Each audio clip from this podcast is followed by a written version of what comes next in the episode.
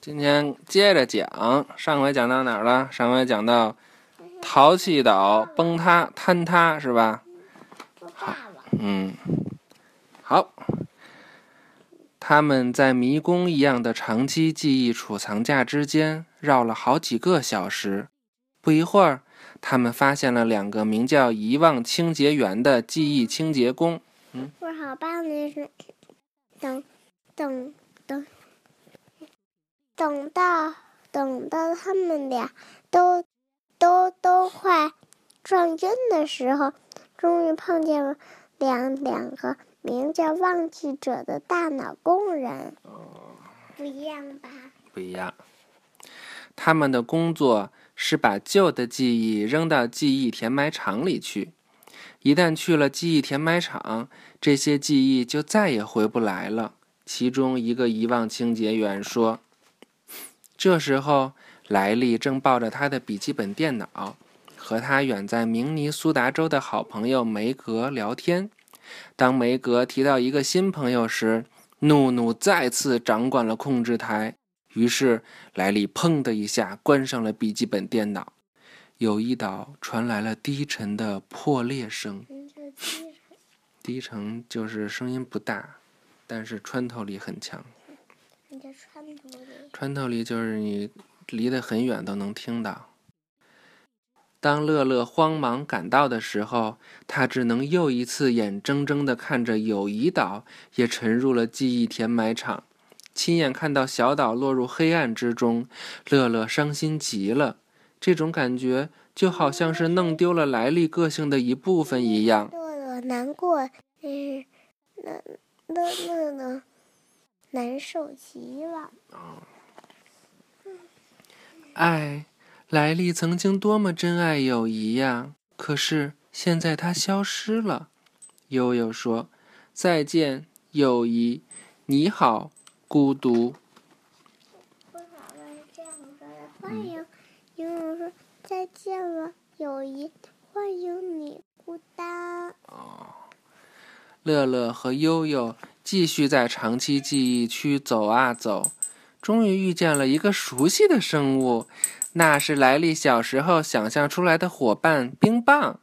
它是用棉花糖做成的，长得有点像猫，有点像大象，又有点像海豚。莱利三岁的时候，曾经和冰棒一起坐着他的音速战车火箭。嗯，真的真漂亮，经历了好几次冒险呢。冰棒建议大家乘坐思想列车去大脑总部，他还知道一条去车站的近路。他哪儿像海豚呀？嗯，冰棒，他不说他既像猫又像大象又像海豚吗？不知道。冰棒带着他们来到了一座名叫“抽象思维”的奇怪的大楼前。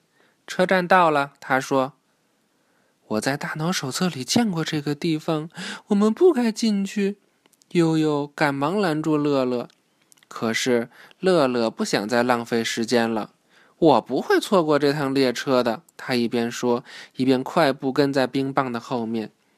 冰雹不是冰棒。哦，这里边就叫冰棒。故事棒也是冰雹。啊，它的英文名叫冰棒，冰棒。冰棒。嗯。经过。冰棒。冰棒，冰棒。冰棒。冰棒。棒棒棒。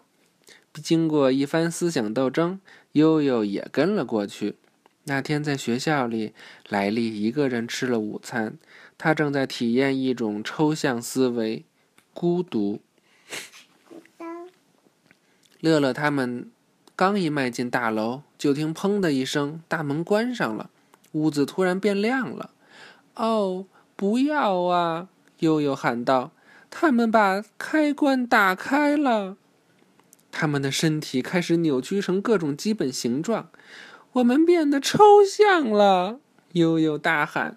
他们一边继续变身，一边挣扎着跑到了屋子的另外一个出口前。然而，他们好不容易冲了出去，却发现列车刚刚开走。盖着那脚，那边还有一个车站。冰棒指着幻想乐园说：“快点儿，咱们还能赶得上。”冰棒激动地带着乐乐和悠悠在幻想乐园里转了一圈。冰棒带着他们走过奖杯小镇、薯条森林和乐乐最喜欢的云之城。这里还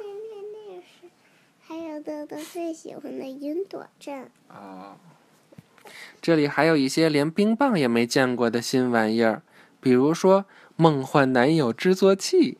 那比如说，那是冰马还发现了那些新玩意儿，有一台幻想男友制造机。不是吧？乐乐忍不住嘀咕一下。嗯，这时候，大脑总部里的三个情绪小人儿在为来历的冰球选拔赛做准备。如果他，如果他要使用冰球岛的话，冰球岛也会沉下去。燕燕说：“是啊，所以我已经把所有能想起的冰球记忆都拿回来了。”帕帕说：“爸爸，嗯，如果嗯，如如果怒怒那样说的话，肯定是很暴躁的说。嗯，对。你学一个。好，待会儿就有怒怒啊。”帕帕把莱利以前的冰球记忆一股脑塞进了核心记忆架，希望可以重新启动冰球岛。没想到他们全都弹了回来。啊，对了，嗯，够了，让我来吧！怒怒，让我来吧。够了，让我来吧！呵 呵怒怒一把抢过控制台莱利把球棍扔到一边气冲冲的离开了冰球场。冰球岛倒塌了。乐乐想尽快赶到火车站可就在这时冰棒看到自己的战车火箭快要被推下悬崖了。别别不要啊！千万别把我的战车火箭扔到垃圾场去我和莱利还要坐着它飞去月球呢。冰棒向着战车火箭的方向飞奔，可是已经来不及了，他的火箭掉下去了。冰棒流下了糖果眼泪，悠悠赶忙过去安慰他：“你和莱利一定经历过很棒的冒险。”他对冰棒说。过了一会儿，冰棒擦干眼泪说：“我已经没事儿了。”乐乐简直不敢相信，悠悠竟然能让冰棒的心情好起来。冰棒带着伙伴们及时赶到了火车站，大家都爬上了思想列车。但是没过多久，火车突然停了下来。莱利去睡觉了，火车技师说：“我们也要休息了，你可以闭着眼睛听。”可是乐乐他们没办法等到天亮后火车继续开，因为那样就来不及了。这时候，悠悠想到一个好主意，我们来把他叫醒，怎么样？然然后，那是，等等到到那的时候，乐乐悠悠又说：“我们制作一个噩梦，把把莱迪给吓醒吧。嗯，这是谁的主意啊？”悠悠，哦，然后我们说：“行，我们要让他快乐的醒来。乐乐、悠悠和冰棒一路小跑，来到了造梦影城。莱利的梦就是在这里制造出来的。哇，这个地方好大啊！乐乐怀着崇敬的心情环视四周，他还看到了他最喜欢的造梦明星——彩虹独角兽。彩虹独角独角兽的英文是什么呀？我看看啊，叫 Rainbow Unicorn。Rainbow Unicorn。Rainbow Unicorn。嗯，对。他们走坐，他们走进一扇摄影棚的大门，里面舞台上的布景很像莱利的教室。嗯，他们躲在服装架后面，想出了一个主意。悠悠想到一个可怕的梦可以吓醒莱利，但是乐乐不同意这么做。乐乐说：“我们要让他快乐的醒过来。”乐乐找到了一套小狗服装，他和悠悠套上这套服装，溜到了舞台上。梦境导演告诉摄影师加上一些现实再现滤镜，摄影师换上一个特殊的镜头。这时候，造梦影城的演员们看上去就像是莱利的老师和同学。在大脑总部里，轮到帕帕值班，盯着莱利的梦境。他在屏幕前看到那只小狗在上蹿下跳。突然，道具服裂开了，屏幕上出现了乐乐和悠悠的身影。但是，通过现实在线滤镜，小狗就好像从中间被劈成了两半一样。这只是一个梦，只是一个梦，只是一个梦。帕帕一遍一遍地对自己说：“悠悠的主意起作用了，他们正在一点点地把莱利吓醒。”但是，梦境导演发现了舞台上的不速之客，他立刻喊来了保安。乐乐和悠悠逃了出来，冰棒却被抓走了。保安一路把冰棒拖到了潜意识里。在那扇门后面锁着来历最阴暗的恐惧。乐乐和悠悠溜了进去，他们避开了祖母的真空吸尘器和通往地下室的台阶，来到可怕的小丑叮当面前。为什么要？为为为什么？为什么要离开那个台阶呀？避开了，避避开了真空吸尘器，然后。和通往地下室的台阶？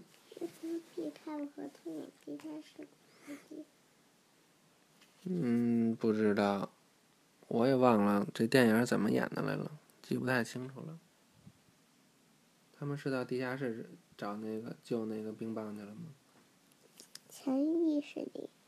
哦。发现冰棒就被关在小丑身上的气球笼子里。乐乐悄悄地爬到小丑的肚子上。救出了冰棒。看着小丑叮当，乐乐和悠悠想到了一个叫醒莱利的好办法。他们按了按小丑巨大的鼻子，把叮当弄醒了，然后引着他一路来到了造梦影城。小丑叮当突然袭击了摄影棚，冰棒、悠悠和乐乐迅速地跑到思想列车前，跳了上去。可怕的噩梦把莱利吓醒了。这时候。火车开始缓缓前进。好啦，我们第二段就讲到这儿啦，回头再接着讲第三段，就讲完喽。好了，晚安吧，拜拜，晚安。